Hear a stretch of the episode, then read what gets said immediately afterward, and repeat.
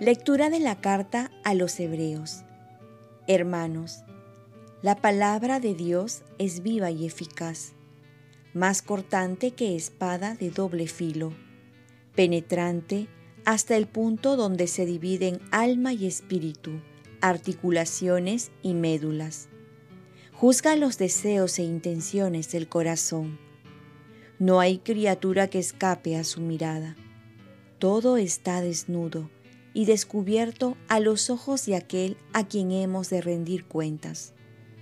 Así pues, ya que tenemos un gran sumo sacerdote que ha atravesado el cielo, Jesús, Hijo de Dios, mantengamos firme la confesión de fe, pues no tenemos un sumo sacerdote incapaz de compadecerse de nuestras debilidades, sino que ha sido probado en todo exactamente como nosotros, menos en el pecado. Por eso, acerquémonos con seguridad al trono de la gracia, para alcanzar misericordia y encontrar gracia que nos auxilie oportunamente. Palabra de Dios. Salmo responsorial. Tus palabras, Señor, son espíritu y vida. La ley del Señor es perfecta y es descanso del alma. El precepto del Señor es fiel e instruye al ignorante. Tus palabras, Señor, son espíritu y vida.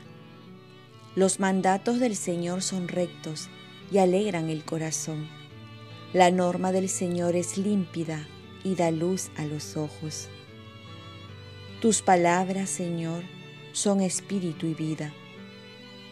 La voluntad del Señor es pura y eternamente estable.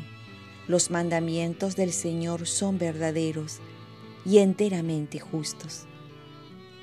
Tus palabras, Señor, son espíritu y vida. Que te agraden las palabras de mi boca y llegue a tu presencia el meditar de mi corazón. Señor, roca mía, redentor mío.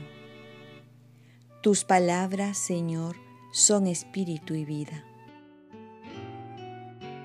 Lectura del Santo Evangelio según San Marcos.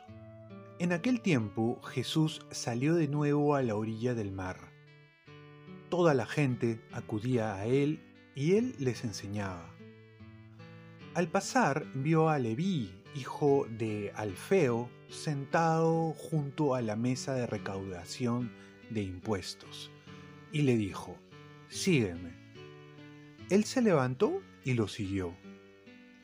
Y sucedió que, estando Jesús a la mesa en casa de Leví, muchos publicanos y pecadores se sentaron con él y sus discípulos, pues eran numerosos los que le seguían. Algunos escribas de los fariseos, al ver que comía con publicanos y pecadores, dijeron a sus discípulos, ¿por qué come con publicanos y pecadores? Jesús lo oyó y les dijo, No necesitan médico los sanos, sino los enfermos. No he venido a llamar a justos, sino a pecadores. Palabra del Señor. Paz y bien. Saber ver lo bueno de la persona es ver como Jesús.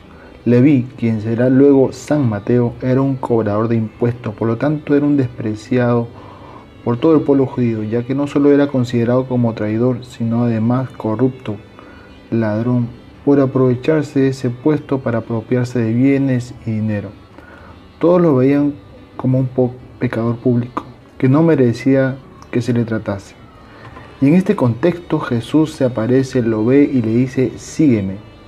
Vemos cómo la mirada de Jesús es diferente a la de los demás. Por eso se dice que Dios mira el corazón mientras los hombres la apariencia. Jesús sabe ver lo bueno de cada hombre, de cada persona. Ve en nosotros nuestro valor, nuestra dignidad, nuestra semejanza a Dios, a pesar de nuestros pecados, nuestros errores, caídas, defectos. Saber ver sin prejuicio, saber ver lo bueno en los, entre comillas, malos, es un don de Dios. Es ver con los ojos de Jesús. ¿Cómo vemos a los demás?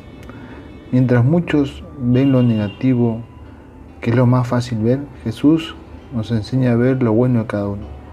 Ver de esa manera nos ayudaría mucho a no criticar, no prejuzgar.